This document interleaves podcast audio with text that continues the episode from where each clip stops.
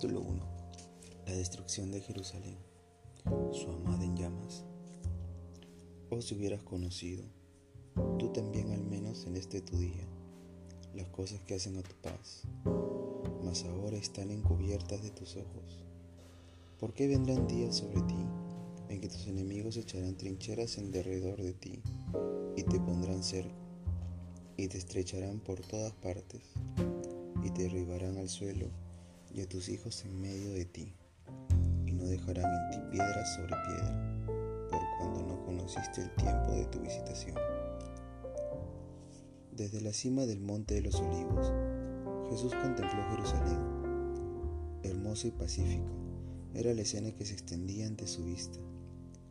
Era la época de la Pascua, y de todas las naciones los hijos de Jacob se habían reunido allí para celebrar la gran fiesta nacional en medio de viñedos y jardines, y las verdes praderas tachonadas con tiendas de peregrinos, se levantaban colinas en terrazas, majestuosos palacios y los sólidos baluartes de defensa de la capital israelita. La hija de Sión parecía decir en su orgullo, Estoy sentada reina y nunca veré el duelo, porque siendo amada como tú eras, Creías estar segura de merecer aún los favores del cielo como en los tiempos antiguos, cuando el poeta rey cantaba.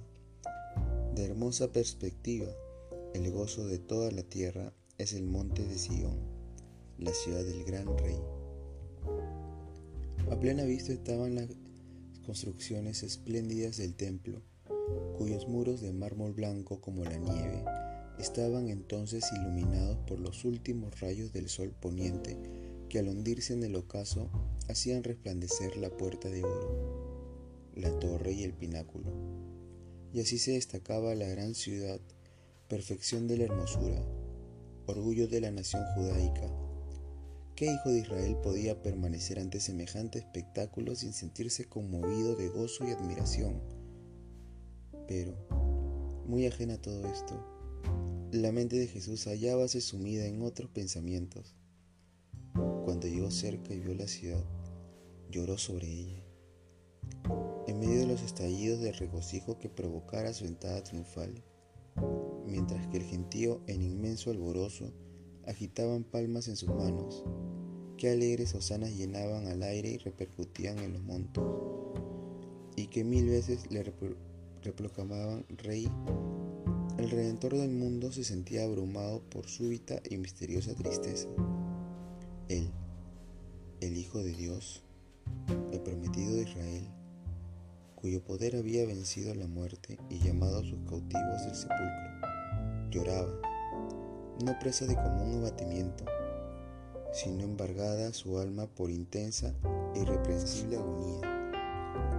Sus lágrimas no eran por sí mismo, aunque sabía bien hacia dónde se dirigían sus pies. Delante de él se extendía el Getsemaní escenario de la agonía que se le aproximaba. La puerta de las ovejas también estaban a la vista. Por ella habían entrado durante siglo las víctimas para el sacrificio, y pronto iba a abrirse para él al ser llevado como cordero al matadero.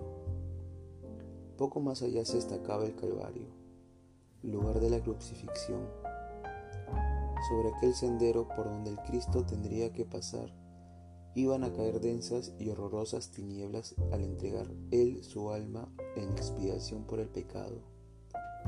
No era, sin embargo, la contemplación de aquellas vistas lo que arrojaban sobras sobre el Señor en aquella hora de gran regocijo, ni tampoco el presentimiento de su angustia sobrehumana, lo que nublaba su alma generosa. Cristo lloraba por el fatal destino de los millares de Jerusalén, por la ceguedad y por la dureza de corazón de aquellos a quienes Él viniera a bendecir y salvar. La historia de más de mil años durante las cuales Dios extendería su especial favor y sus tiernos cuidados en beneficio de su pueblo escogido, se desarrollaba a las claras ante los ojos de Jesús. Allí estaba el monte Moria, donde el Hijo de la promesa, cual mansa víctima que se entrega sin resistencia, fue adaptado sobre el altar como emblema del sacrificio del Hijo de Dios. Allí fue donde le fueron confirmados al Padre de los creyentes el pacto de la bendición y la gloriosa promesa de un Mesías. Allí fue donde las llamas del sacrificio, al ascender al cielo desde la era del Ornán, desviaron la espada del ángel exterminador, símbolo fiel y exacto del sacrificio de Cristo y de su mediación por los culpables. Jerusalén había sido honrada por Dios sobre toda la tierra. El Señor había elegido a Sión, deseóla como habitación para sí. Allí habían aparecido también los santos profetas para hacer oír su voz, predicando durante siglos y siglos mensajes de amonestación. Allí habían mecido los sacerdotes sus incesarios, subiendo hacia Dios el humo del incienso, mezclando con las plegarias de los adoradores. Allí había sido ofrecida día tras día la sangre de los corderos sacrificados, tipos vivos del Cordero de Dios que habían de venir al mundo. Allí también había manifestado Jehová su presencia en la nube de gloria sobre el propiciatorio. Allí descansó la base de la escala mística que unía el cielo con la tierra. Aquella escala que Jacob vio en sus sueños y por la cual los ángeles de Dios subían y bajaban, mostrando hacia el mundo el camino que conduce al lugar santísimo. De haber conservado Israel como nación su alianza con el cielo, Jerusalén habría sido para siempre la elegida de Dios. Pero la historia de aquel pueblo tan favorecido es un simple relato que pone de manifiesto su apostasia y su rebelión. Aquel pueblo resistió la gracia del cielo, abusó de sus prerrogativas y menospreció todas sus oportunidades. A pesar de que los hijos de Israel se mofaban de los mensajeros de Dios y despreciaban las palabras de Él, y hacían escarmio de sus profecías, el Señor seguía manifestándose a su pueblo, como Jehová Dios compasivo y clemente, lento en iras y grande en misericordia y en fidelidad. Y por más que le rechazaran de continuo, Él seguía instándoles con bondad inalterable, más grande que la amorosa compasión del Padre por su Hijo, era el solicito cuidado con que Dios velaba por su pueblo enviándole amonestaciones por mano de sus mensajeros, madrugando para enviárselas, porque tuvo compasión de su pueblo y de su moral. Al ver que no hacían caso de las amonestaciones, ni de las reprensiones, ni de las súplicas, les envió el mejor don del cielo, más aún, derramó todo el cielo en ese solo don. El Hijo de Dios fue enviado para exhortar a la ciudad rebelde. Fue Cristo quien sacara a Israel de Egipto como una viña hermosa. Con su propio brazo había arrojado a los gentiles de delante de ella. Él mismo la había plantado en una colina muy feraz. La había cercado cuidadosamente de seto y había enviado a sus siervos ordenándoles que la cultivasen ¿Qué más habría de hacer por mi viña que no haya hecho ya por ella? decía. Empero, a pesar de estos cuidados, y por más que esperó que diese uvas y las dio silvestres, no obstante, el Señor compasivo esperó un el fruto, y él mismo vino en persona a su viña para librarla, si fuera posible, de la destrucción. La labró con todo cuidado la podó a tiempo y la acercó para resguardarla. Fue incansable en sus esfuerzos para salvar aquella viña que él mismo había plantado. Durante tres años, el Señor de la Luz y de la Gloria estuvo yendo y viniendo en medio de su pueblo. Andaba por todas partes, haciendo beneficios y sanando a todos los oprimidos del diablo, curando a los quebrantados de corazón, poniendo en libertad a los cautivos, dando vista a los ciegos, haciendo andar a los cojos y oír a los sordos, limpiando a los leprosos, resucitando a los muertos y predicando el Evangelio a los pobres. El llamamiento de gracia era dirigido sin excepción a todas las clases sociales. Venid a mí todos los que estáis descansados y agobiados, y yo os daré descanso. A pesar de recibir por recompensa el mal por el bien y el odio a cambio de su amor, prosiguió con firmeza su misión de paz y misericordia. Jamás fue rechazado ninguno de los que se acercaron a él en busca de su gracia, errante sin hogar, sufriendo burlas y maltratos a diario. Solo vivió para ayudar a los pobres, aliviar a los agobiados y persuadirlos a todos que se aceptasen el don de la vida. Los efluvios de la misericordia divina eran rechazados por aquellos corazones endurecidos y reacios para volver sobre ellos con más vigor, impulsados por la augusta compasión y por la fuerza del amor que sobrepuja a todo entendimiento. Israel empero se alejó de él, apartándose así de su mejor amigo y de su único auxiliador. Su amor fue despreciado, rechazado sus, sus dulces consejos y ridiculizadas sus cariñosas amonestaciones.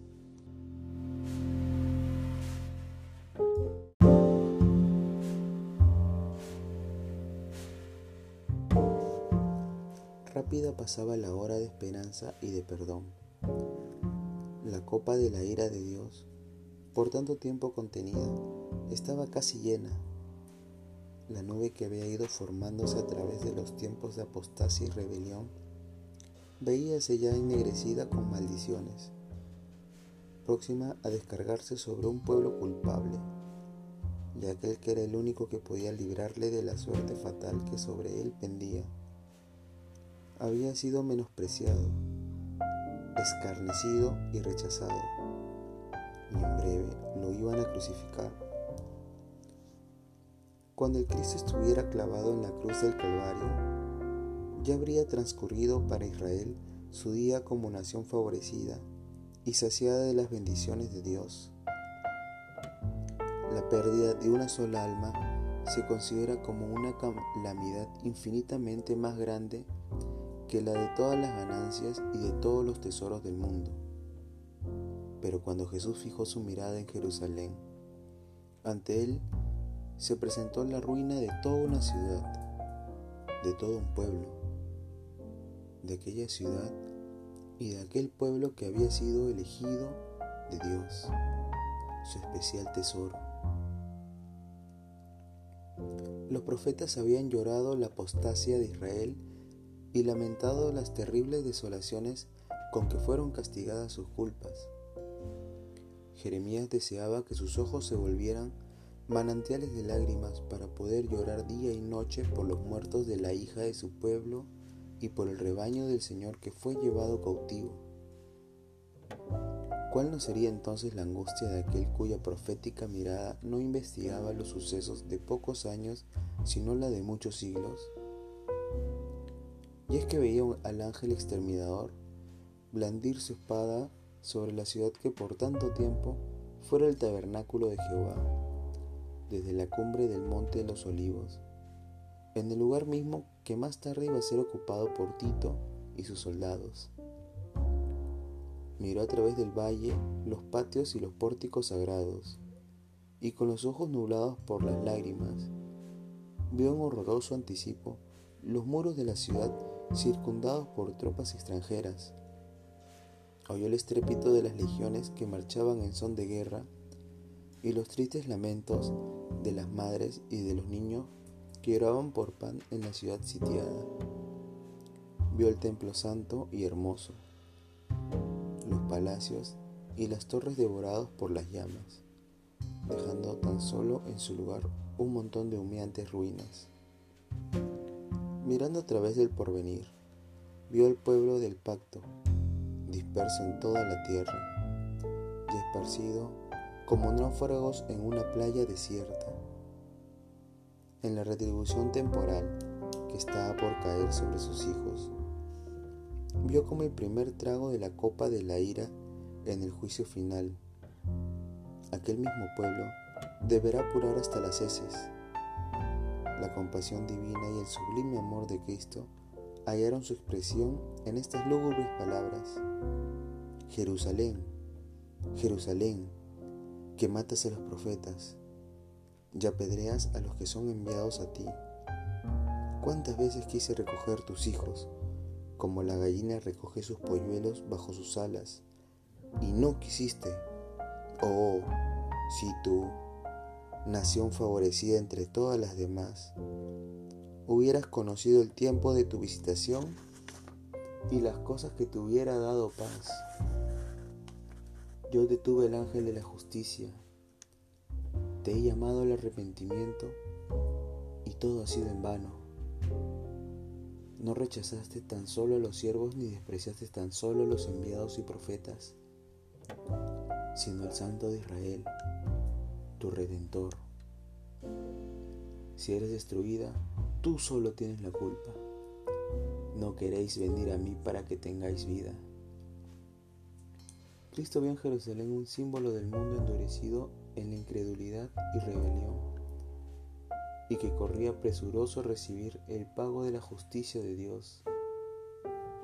Los lamentos de una raza caída oprimían el alma del Señor y esto fue lo que le hiciera prorrumpir en expresiones de dolor sobre Jerusalén. Vio además las profundas huellas del pecado marcadas por la miseria humana. Con lágrimas y sangre, su tierno corazón se conmovía de compasión infinita por las víctimas de los padecimientos y aflicciones de la tierra. Quiso salvarlos a todos, pero ya no le era dado a su mano poderosa apartar la corriente del dolor humano que del pecado dimana. Pocos buscarían la forma, la única fuente de ayuda. Él estaba dispuesto a derramar su alma hasta la muerte y poner así la salvación al alcance de todos. Pero muy pocos iban a querer venir hacia Él para tener vida eterna.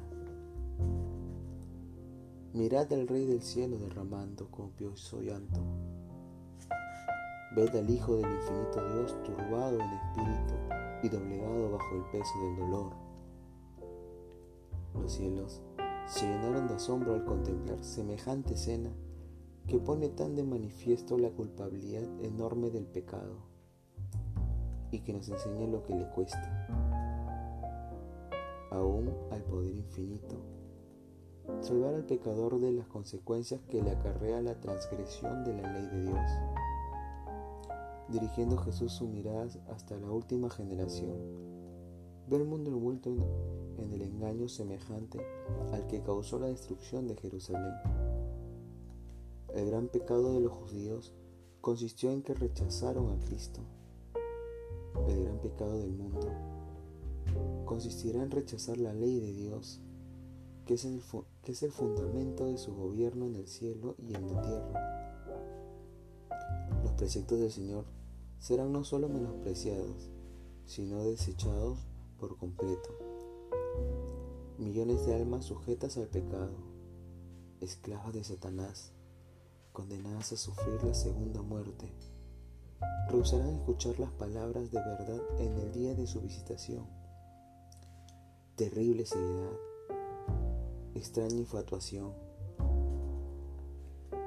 Dos días antes de la Pascua, cuando Cristo se había despedido ya del templo por última vez, después de haber denunciado públicamente la hipocresía de los príncipes de Israel, volvió al monte de los olivos, acompañado de sus discípulos, y se sentó entre ellos, en una ladera cubierta de blando césped, dominando con la vista la ciudad y una vez más contempló sus muros, torres y palacios. Admiró el templo y le pareció hermoso y esplendente como una diadema de hermosura que coronaban el sagrado monte.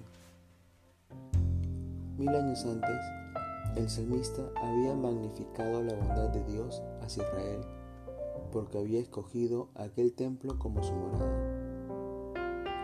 En Salem también está su tabernáculo y su morada en Sion. Escogió la tribu de Judá monte de Sion, que él amó, y edificó su santuario como alturas, como la tierra, la que cimentó para siempre. El primer templo había sido erigido durante la época de mayor prosperidad en la historia de Israel. Vastos almacenes fueron construidos para contener los tesoros que con dicho propósito acumulara el rey David. Y los planos para la edificación del templo fueron hechos por inspiración divina. Salomón, el más sabio de los monarcas de Israel, completó la obra. Este templo ha resultado el edificio más soberbio que este mundo haya visto. No obstante, el Señor declaró por boca del profeta Geo, refiriéndose al segundo templo. Mayor será la gloria póstera de esta casa que la gloria anterior. Sacudiré todas las naciones y vendrá el deseado de todas las naciones y llamaré esta casa de gloria, dice Jehová de los escritos. Después de haber sido destruido por Nabucodonosor, el templo fue reconstruido unos cinco siglos antes del nacimiento de Cristo por un pueblo que tras largo cautiverio había sido vuelto a su país hallándolo decaído y casi desierto. Había entonces en Israel algunos hombres de avanzada edad que le habían visto la gloria del templo de Salomón y que lloraban al ver el templo nuevo que parecía tan inferior al anterior. El sentimiento que dominaba entre el pueblo no es fielmente descrito por el profeta cuando dice, ¿quién ha quedado entre vosotros que haya visto esta casa en su gloria anterior? ¿Y qué tal veis ahora? ¿No es como una nada a vuestros ojos? Entonces fue dada la promesa de que el segundo templo sería más grande en gloria que el primero. Pero en realidad no fue así, pues ni el segundo igualó al primero en magnificencia ni fue santificado por las señales visibles de la presencia divina con que él fuera el templo de Salomón, ni hubo tampoco manifestaciones de poder sobrenatural que dieran realce a su dedicación. Ninguna nube de gloria cubrió el santuario que acababa de ser erigido. No hubo fuego que descendiera del cielo para consumir el sacrificio sobre el altar. La manifestación divina no se encontraba ya entre los querubines en el lugar santísimo. Ya no estaban allí el arca de testimonio, ni el propiciatorio, ni las tablas de la ley. No se oía tampoco ninguna voz del cielo que revelase al sacerdote oficiante la voluntad del Señor. En vano se habían esforzado los judíos por varios siglos en probar cómo y en dónde se habían cumplido las promesas de Dios dada por Ageo. Y sin embargo, el orgullo y la incredulidad tenían cegadas sus mentes al verdadero significado de las palabras del profeta. Al segundo templo no le fue conferido el honor de ser cubierto con la nube de la gloria de Jehová, pero sí fue honrado con la presencia de uno, en quien habitaba corporalmente la plenitud de la divinidad, de uno que era Dios mismo manifestado en carne. Cuando Nazareno enseñó y realizó curaciones en los atrios sagrados, se cumplió la profecía gloriosa. Él era el deseado de todas las naciones, que entraba en su templo por la presencia de Cristo. Y solo por ella, la gloria del segundo templo superó la del primero. Pero Israel tuvo en poco el anunciado don del cielo, y con el humilde maestro que salió aquel día por la puerta de oro, la gloria había salido también del templo para siempre. Así se cumplieron las palabras del Señor, que dijo, He aquí vuestra casa os es dejada desierta.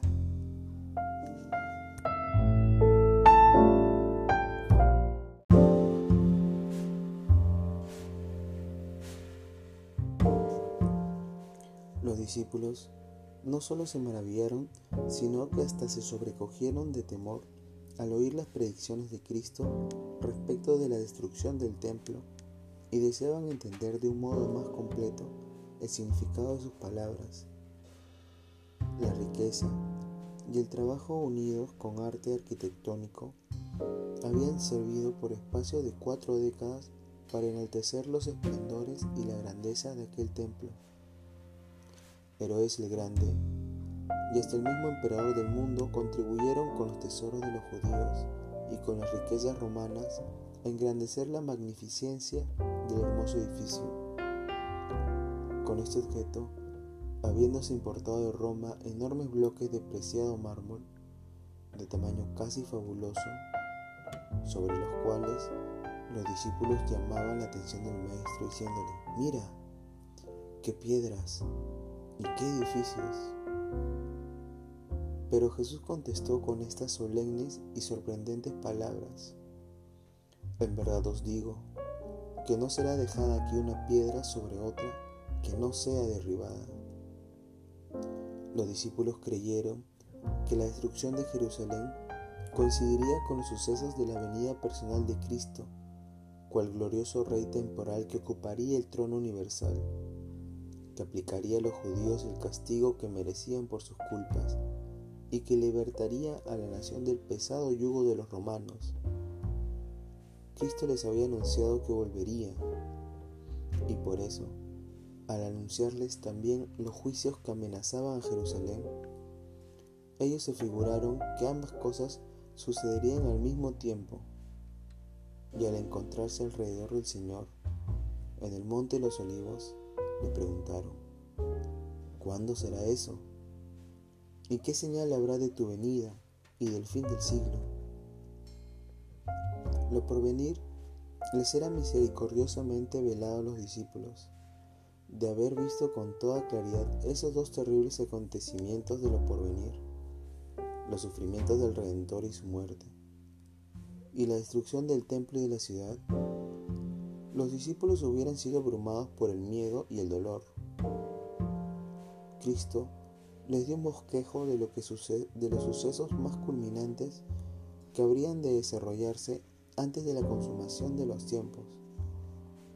Si bien es cierto que sus palabras no fueron entendidas en su plenitud, su significado tenía que hacerse más y más claro a medida que el pueblo cristiano necesitase de dicha instrucción.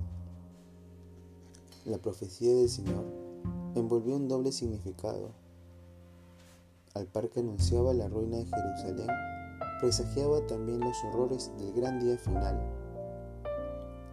Jesús declaró a los discípulos los juicios que vendrían sobre el apóstata Israel, y especialmente los merecidos castigos que debían sufrir por haber rechazado y crucificado al Mesías. Habían de realizarse señales inequívocas, precursoras del espantoso desenlace la hora temible iba a venir veloz y repentina. Y el Salvador avisó a los que les escuchan y diciéndoles, cuando viereis pues la abominación desoladora de que habló Daniel el profeta, estar en el lugar santo, entonces los que están en Judea huyan a las montañas. Tan pronto como los estandartes del ejército romano idólatra fuesen clavados en el suelo sagrado que se extendía varios estadios más allá de los muros, los creyentes en Cristo debían comprender que tenían que apelar a la fuga como único recurso de seguridad. Al ser vista la señal preventiva, todos los que quisieran escapar deberían hacerlo sin tardar tanto en tierra de Judea como en la propia ciudad de Jerusalén, el aviso de la fuga debía ser aprovechado en el acto. Todo el que se hallase en aquel instante en el tejado de su casa no debería entrar en ella ni para tomar consigo los más valiosos tesoros. Los trabajadores que se hallaran en el campo y en los viñedos no debían perder el tiempo en volver por las túnicas que se habían quitado para sobrellevar mejor el calor y la faena del día. Todos debían marcharse sin tardar si no querían verse envueltos en la ruina general. Durante el reinado de Herodes, la ciudad de Jerusalén no solo había sido notablemente embellecida, sino también fortalecida. Se erigieron torres, muros y fortalezas que unidos a la ventajosa situación topográfica del lugar, la hacían aparentemente inexpugnable. Si alguien en aquellos días hubiese predicho públicamente la destrucción de la ciudad, sin duda habría sido considerado cual lo fuera Noé en su tiempo, como el armista insensato. Pero Cristo había dicho, el cielo y la tierra pasarán, pero mis palabras no pasarán. La ira del Señor contra Jerusalén a causa de sus pecados y su obstinada incredulidad hizo inevitable su condenación el Señor había declarado por boca del profeta Miqueas: Oíd pues esto, cabezas de la casa de Jacob y magistrados de la casa de Israel, lo que tenéis en abominación, el juicio justo, y pervertís de toda forma de equidad, los que edificáis a Sión con derramada sangre, y a Jerusalén con iniquidad. Sus cabezas juzgan por premios y sus sacerdotes enseñan por precio y sus profetas adivinan por dinero. Y con todo se apoyan en Jehová diciendo, ¿acaso no está Jehová en medio de nosotros? No vendrá pues sobre nosotros ningún mal. Estas palabras bastan para dar idea cabal de la corrupción y del grado de propia justicia de los moradores de Jerusalén a la vez que pretendían ser escrupulosos observadores de la ley de Dios. Quebrantaban todos sus preceptos. La pureza de Cristo y su santidad hacían resaltar la iniquidad de ellos. Por eso la aborrecían y le señalaban como el causante de todas las desgracias que le sobrevinieron como consecuencia de su maldad. Aunque hartos sabían de Cristo, no tenía pecado declararon que su muerte era necesaria para el bienestar de la nación. Los príncipes de los sacerdotes y los fariseos decían, si le dejamos así, todos creerán en él, y vendrán los romanos y quitarán nuestro lugar y nación. Pero una vez crucificado Cristo, pensaban ellos, le sería más fácil unirse y hacerse otra vez de un pueblo grande y poderoso. Así discurrían ellos. Y así convinieron con el sumo sacerdote de que era mejor que uno muriera y no que la nación entera se perdiese. Así también es como los príncipes judíos habían edificado a Sion con sangre y a Jerusalén con iniquidad y a pesar de que sentenciaban a muerte a su Salvador, porque les echaba en cara sus iniquidades.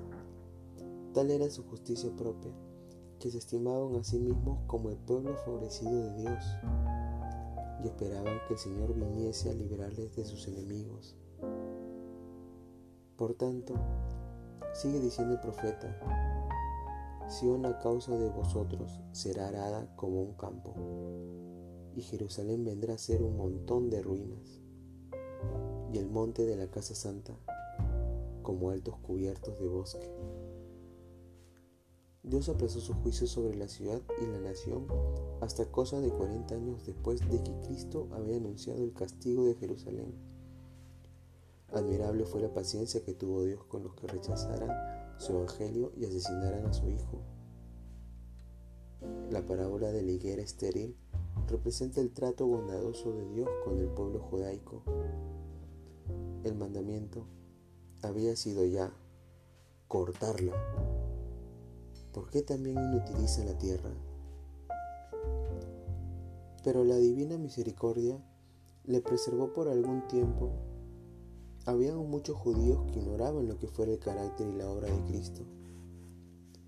En consecuencia, los hijos no recibieron la luz ni disfrutaron las oportunidades que sus padres rechazaron.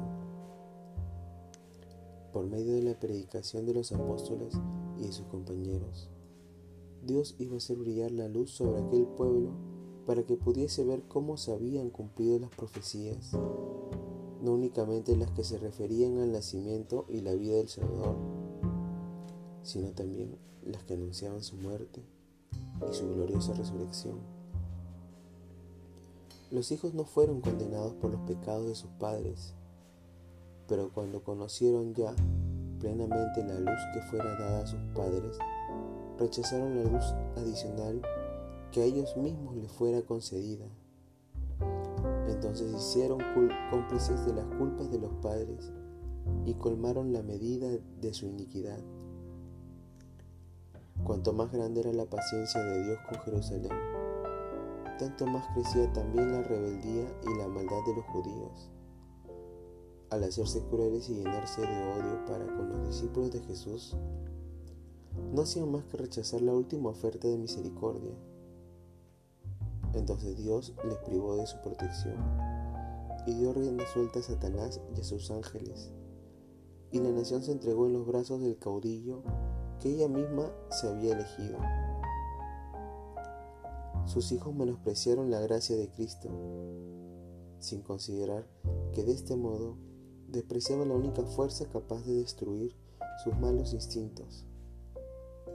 El resultado fue que los hombres, obedeciendo los impulsos de su corrompido corazón, cayeron en el abismo de las más viles pasiones fomentadas con todo el poder de Satanás.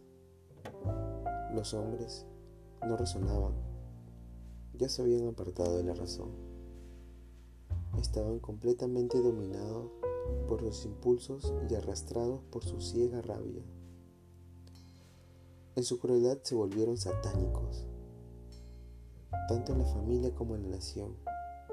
En las clases bajas como en las clases superiores del pueblo no reinaba más que la sospecha, la envidia, el odio, el altercado, la rebelión y el asesinato.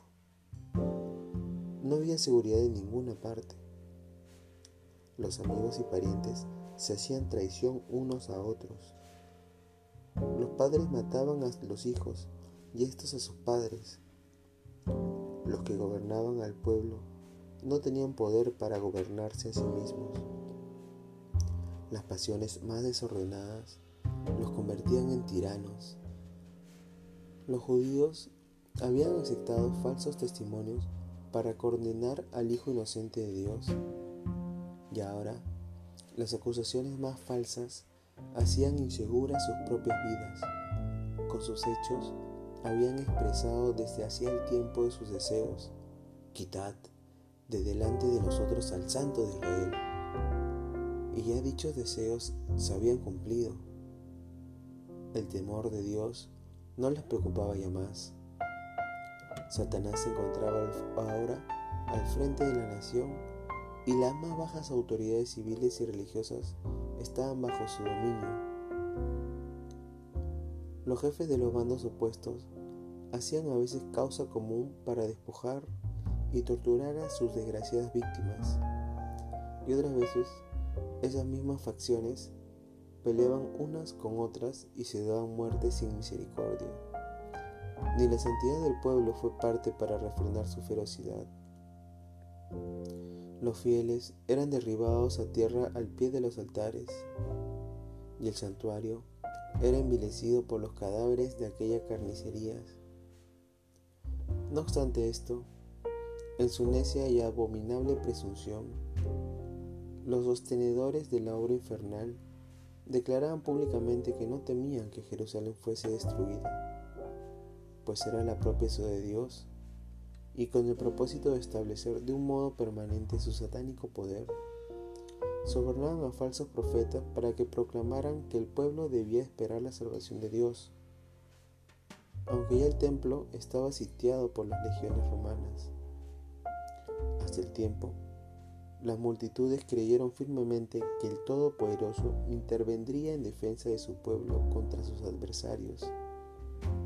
Pero como Israel había rechazado deliberadamente la protección de Dios, ya no había de hecho defensa alguna para él. Oh, desdichada Jerusalén, arruinada por sus contiendas intestinas, la sangre de sus hijos derramada por sus propias manos teñía sus calles de carmesí, mientras que los ejércitos enemigos echaban a tierra las fortalezas y mataban a los guerreros. Todas las predicciones de Cristo acerca de la destrucción de Jerusalén se cumplieron al pie de la letra. Los judíos palparon la verdad de aquellas palabras de, advertencia del Señor. Con la medida que medís, se os medirá.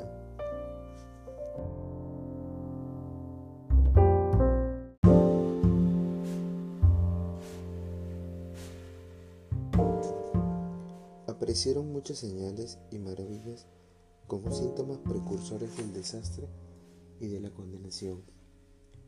A la medianoche, una luz extraña brillaba sobre el templo y el altar. En las nubes, a la puesta del sol, se veían como carros y hombres de guerra que se reunían para la batalla. Los sacerdotes que ministraban de noche en el santuario eran aterrorizados por ruidos misteriosos. Temblaba la tierra y se oían voces que gritaban, Salvamos de aquí.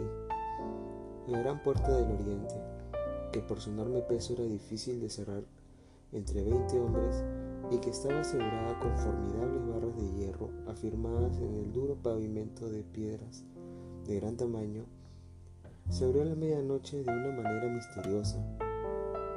Durante siete años, un hombre recorrió continuamente las calles de Jerusalén anunciando las calamidades que iban a venir sobre la ciudad. De día y de noche, entonaba el lúgubre canto, voz del oriente, voz del occidente, voz de los cuatro vientos, voz contra Jerusalén y contra el templo, voz contra el esposo y la esposa, voz contra todo el pueblo.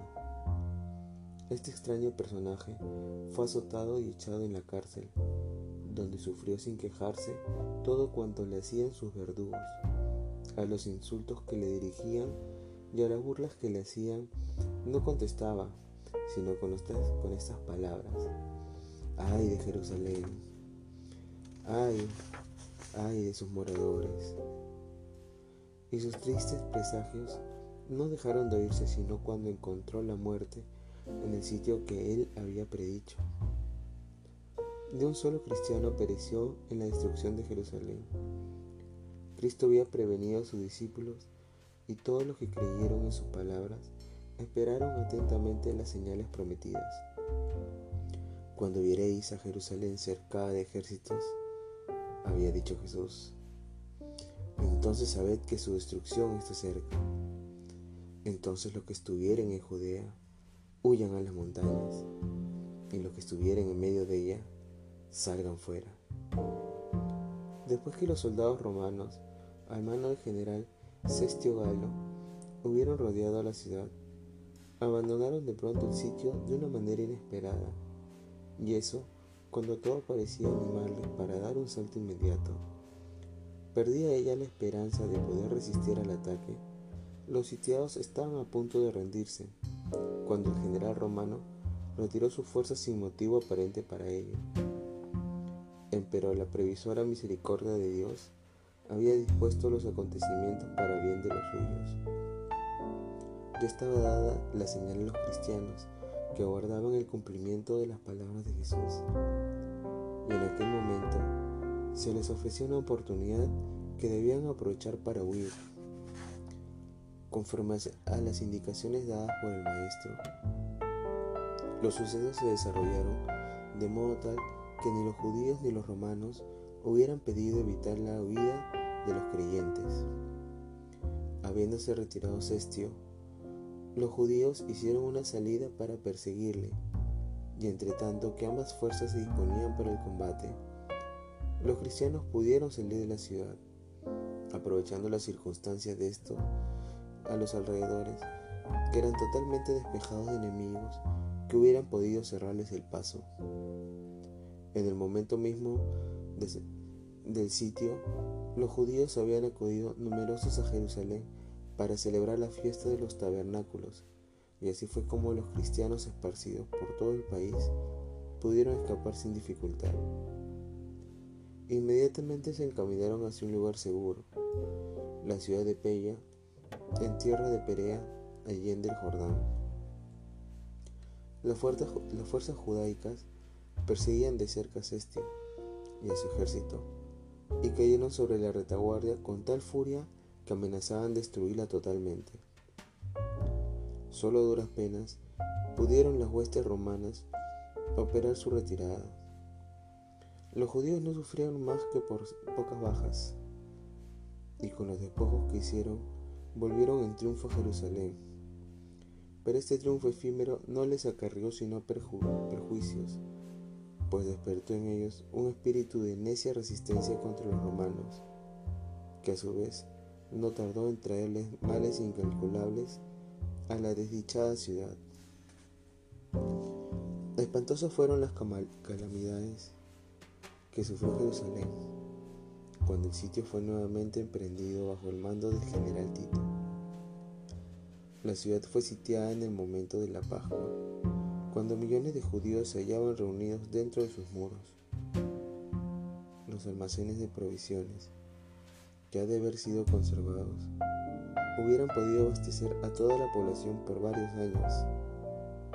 Habían sido destruidos a consecuencia de la rivalidad y de las represalias de las facciones en la lucha. Y ya los vecinos de Jerusalén empezaban a sucumbir a los horrores del hambre. Una medida de trigo se vendía por un talento. Tantos eran los dolores que causaba el hambre que los hombres llegaron al extremo de comer sus cintos de cuero, sus sandalias y las cubiertas de sus escudos. Muchos salían durante la noche para recoger las plantas silvestres que crecían fuera de los muros. A pesar de que muchos eran aprendidos y condenados a crueles torturas que les causaban la muerte, y a menudo los que lograban escapar eran despojados de aquello que habían conseguido aún con riesgo la vida. A veces los que estaban en el poder imponían los castigos más infames para obligar a los necesitados a entregar los últimos restos de provisiones que guardaban escondidos. Y tamañas atrocidades eran perpetradas muchas veces por gente bien alimentada que solo deseaba almacenar para más tarde. Millares murieron a consecuencia de los rigores del hambre y del peste. Los afectos naturales parecían haber desaparecido. Los esposos se despojaban unos a otros arrebatándose los alimentos. Los hijos quitaban a sus padres la comida que se llevaban a la boca. Y la pregunta del profeta, ¿se olvidará acaso la mujer de su niño mamante? recibió respuesta del interior de los muros de la desgraciada ciudad, tal como lo diera la Santa Escritura. Las misericordiosas manos de mujeres cuecen en sí mismo hijos. Estos le sirven de comida en el quebranto de la hija de mi pueblo. Una vez más, se cumplía la profecía pronunciada 14 siglos antes, y que dice, la mujer tierna y delicada, en medio de ti, que nunca probó a sentar en tierra la planta de su pie, de pura delicadeza y ternura.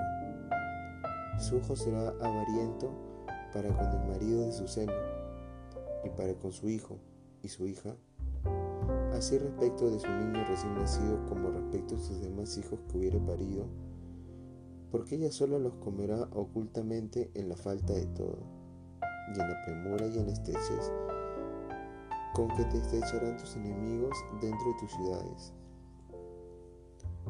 Los jefes romanos hicieron cuanto pudieron para aterrorizar a los judíos hasta que lo lograran que se rindieran. Los que resistían al ser tomados presos eran azotados y atormentados y los crucificaban frente a los muros de la ciudad. Centenares de ellos eran así ejecutados cada día en tal forma que a lo largo del valle de Josafat y hasta el Calvario se erigieron coheces en número tan crecido que apenas dejaban espacio para pasar entre ellas. Así fue castigada aquella temeraria imprecación que lanzara el pueblo ante el trono de justicia de Pilato, al exclamar, recaiga su sangre sobre nosotros y sobre nuestros hijos. De buen grado, hubiera Tito puesto fin a tan terrible escena, ahorrando hacia Jerusalén el cúmulo de sus desgracias. Hallábase horrorizado al contemplar los cadáveres arrojados en montones de los valles. Como en éxtasis, contempló desde lo alto del monte de los olivos la magnificencia deslumbradora del templo y ordenó que no se tocase ni una de sus piedras. Y luego, y antes de adelantarse a tomar posesión del lugar, hizo un solemne llamamiento a los jefes de los judíos, advirtiéndoles que no le forzasen a profanar con sangre el lugar sagrado. Si ellos hubieran conseguido salir a presentar batalla en cualquier otro sitio, ningún soldado romano habría violado la santidad del templo. Josefo dio un elocuentísimo discurso, les insta a que se rindan para salvarse a sí mismos, a la ciudad y al templo. Pero sus palabras fueron contestadas con horribles maldiciones y con dardos que le fueron arrojados a él que era su último mediador humano que ligaba con ellos. Los judíos habían rechazado las instancias del Hijo de Dios. Ahora, cualquier otra instancia o amonestación no podía tener otro resultado que el de determinarlos a resistir hasta el final. Inútiles fueron los esfuerzos que hizo Tito para salvar el templo. Uno mayor que él había declarado que no quedaría piedra sobre piedra que no fuese derribada.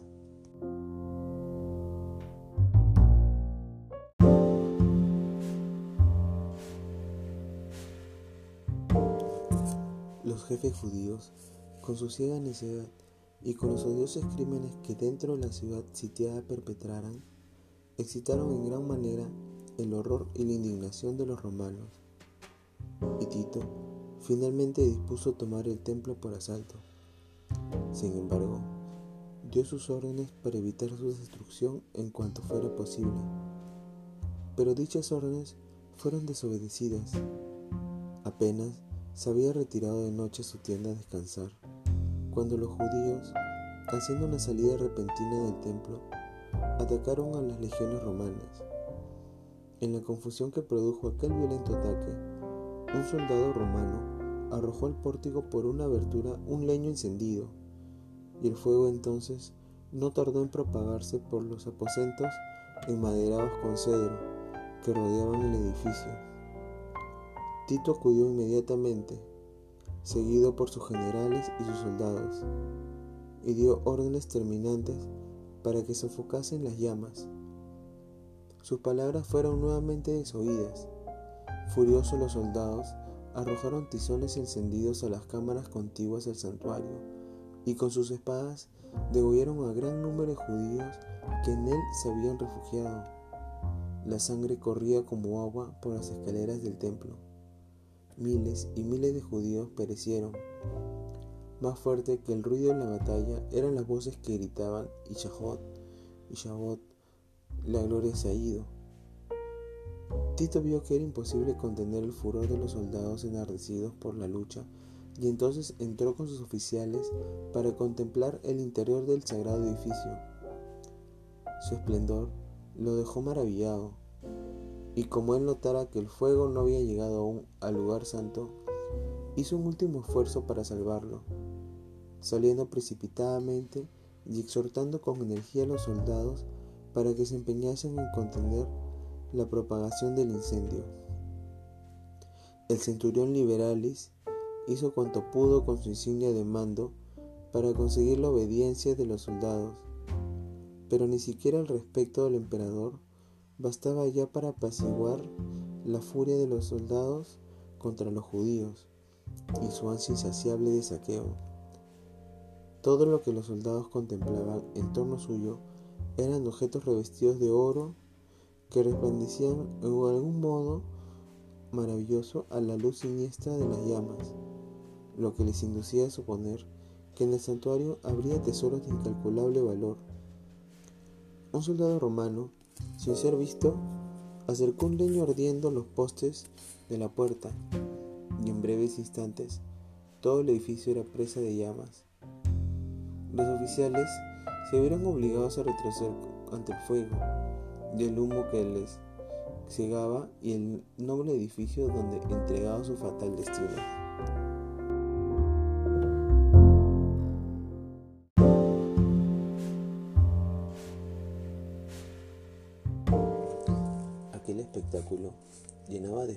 Romanos. ¿Qué sería para los judíos? Toda la cumbre del monte, en donde se levantaba la ciudad, despedía fulgores como el cráter de un volcán en plena actividad. Los edificios iban cayendo tierra uno tras otro, en medio de un estrépito tremendo, y desaparecían en el abismo ardiente. Las techumbres de cedro brillaban como sábanas de fuego. Los dorados capiteles de las columnas relucían como espigas de luz rojiza y los torreones inflamados despendían espesas columnas de humo y lenguas de fuego. Las colinas inmediatas estaban iluminadas y dejaban ver grupos de gente que se agolpaban por todas partes siguiendo con la vista. En medio de horrible inquietud, el avance de la obra destructora, los muros y las alturas de la ciudad estaban llenos de curiosos que ansiosos contemplaban la escena, algunos con rostros pálidos por hallarse presa de la más atroz desesperación, otros encendidos por la ira al ver su impotencia para vengarse. El tumulto de las legiones romanas, que desbandadas corrían de acá para allá, y los agudos lamentos de los infelices judíos que morían entre las llamas, se mezclaban con el chisporroteo del incendio y con el estrépito de sus derrumbes. En los montes repercutían los gritos de espanto y los ayes de la gente que se hallaban en las alturas. A lo largo de los muros se oían gritos y gemidos, y aún los que morían de hambre hacían un supremo esfuerzo para lanzar un lamento de angustia y desesperación. Dentro de los muros, la carnicería era aún más horrorosa con lo que podían imaginar los que solo contemplaban el cuadro desde fuera, hombres y mujeres, jóvenes y viejos, soldados y sacerdotes, los que pelaban y los que pedían misericordia, todos eran degollados en desordenanza matanza. Superó el número de los asesinados al de los asesinos. Para seguir matando, pisaban sobre montones de cadáveres. Destruido el templo, no tardó la ciudad entera en caer en poder de los romanos. Los caudillos judíos abandonaron las torres que consideraban inexpugnables y Tito las encontró vacías. Contemplólas asombrado y declaró que Dios mismo les había entregado en sus manos, pues ningún poder humano hubiera logrado hacerse dueño de tan formidables baluartes. La ciudad y el templo fueron arrasados hasta sus cimientos. El solar sobre el cual se el santuario fue arado como un campo.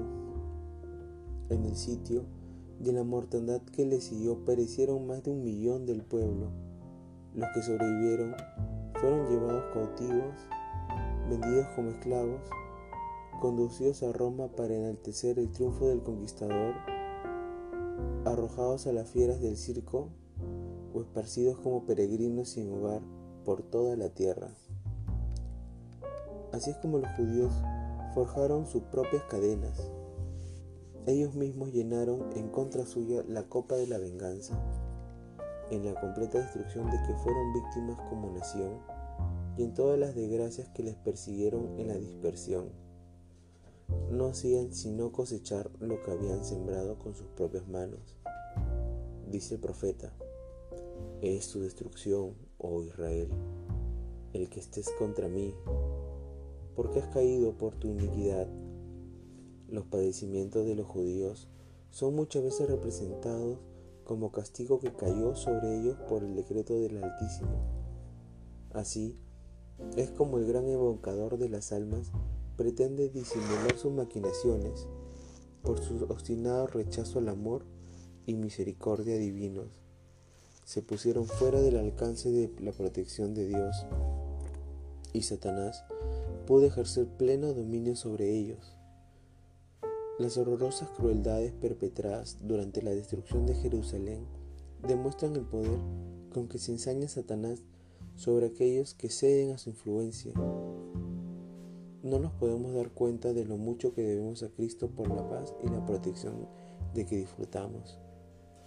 Es el poder restrictivo de Dios el que impide que el hombre caiga completamente bajo el dominio de Satanás. Los hijos obedientes y desobedientes, gratos e ingratos, deberían hallar en esto un poderoso motivo para ser agradecidos a Dios, porque en su misericordia y clemencia hayan coartado el poder maléfico del diablo. Pero cuando el hombre traspasa los límites de la paciencia divina, ya no cuenta con aquella protección que le libraba del mal. Dios no asome nunca para con el pecador la actitud de un ejecutor que da curso a la sentencia contra la transgresión. Lo que él hace es abandonar a su propia suerte a los que rechazan su misericordia para que recojan los frutos de lo que sus propias manos han sembrado. Todo rayo de luz que se desprecia, toda admonización que se desoye y se rechaza, toda pasión malsana que se abriga, toda transgresión a la ley de Dios, no son más que semillas que hablan de dar una segura cosecha a lo que siembre. El Espíritu de Dios, cuando se le resiste tenazmente, concluye por apartarse del pecador, quedando éste sin fuerza para sujetar las malas pasiones de su alma y sin protección alguna contra la malicia pérfida de Satanás. La destrucción de Jerusalén es una advertencia terrible y solemne para todos aquellos que menosprecian los dones de la gracia divina y que resisten a las instancias de la misericordia divina. Nunca fue dado a los hombres un testimonio que hablase más claramente del odio de Dios hacia el pecado y del inevitable, castigo que sobre sí atraen a los culpables. La profecía del Salvador respecto al juicio que vendría sobre Jerusalén va a tener otro cumplimiento y la terrible desolación del primero no fue más que una pálida sombra de lo que será el segundo en la desolación de la ciudad escogida. Podemos ver pronosticado el juicio de un mundo que rechazó la misericordia de Dios y pisoteó su ley. Lóbrega es la serie de acontecimientos que ha presenciado el mundo de la miseria humana. Al contemplarlos el corazón desfallece y la mente se llena de estupor horrendas han sido las consecuencias de haber rechazado la autoridad del cielo. Pero una escena mucho más tenebrosa no está revelada para lo porvenir, la historia de lo pasado, la interminable serie de alborotos, conflictos y contiendas, toda la armadura del guerrero en el tumulto de batalla y los revestidos revolcados en sangre. ¿Qué son y qué valen en comparación con los horrores de aquel día cuando el Espíritu de Dios aparte de todos los malvados, dejando abandonadas sus fieras pasiones y a merced de la saña satánica, entonces el mundo contemplará como nunca antes los resultados del gobierno de Satanás.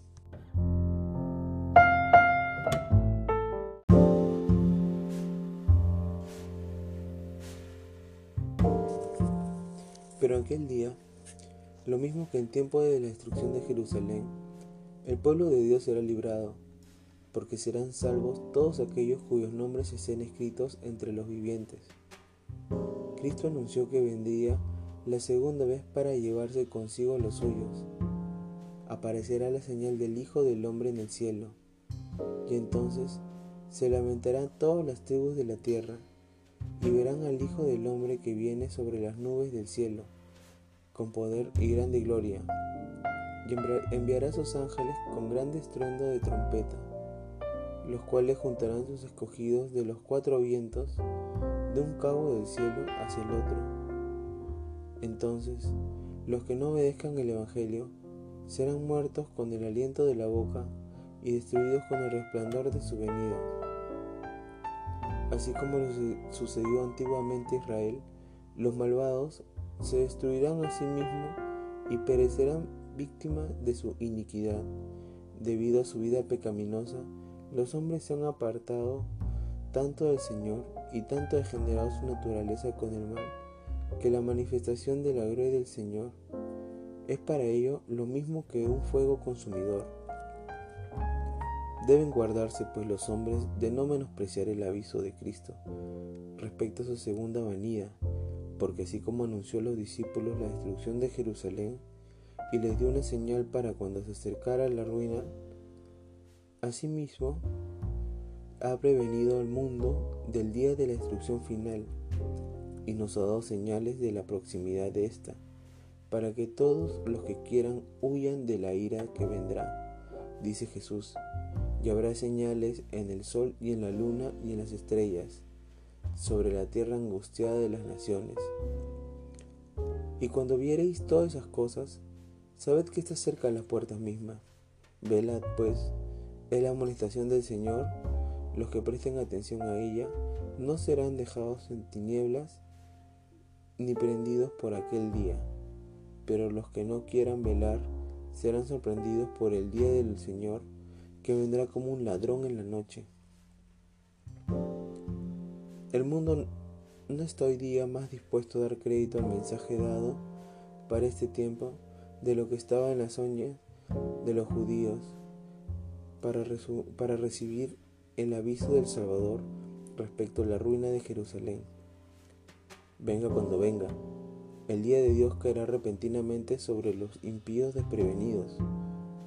El diario menos pensado en medio, del curso rutinario de la vida, absortos los hombres en los placeres de la vida, en los negocios, en la casa, el dinero, cuando las guías religiosos ensalcen el progreso de la ilustración del mundo y que los morales de la tierra se dejen de arruinar por una falsa seguridad. Entonces, como ladrón, que a medianoche penetra en las habitaciones descuidadas, así caerá la destrucción sobre los desprevenidos y no podrán escaparse.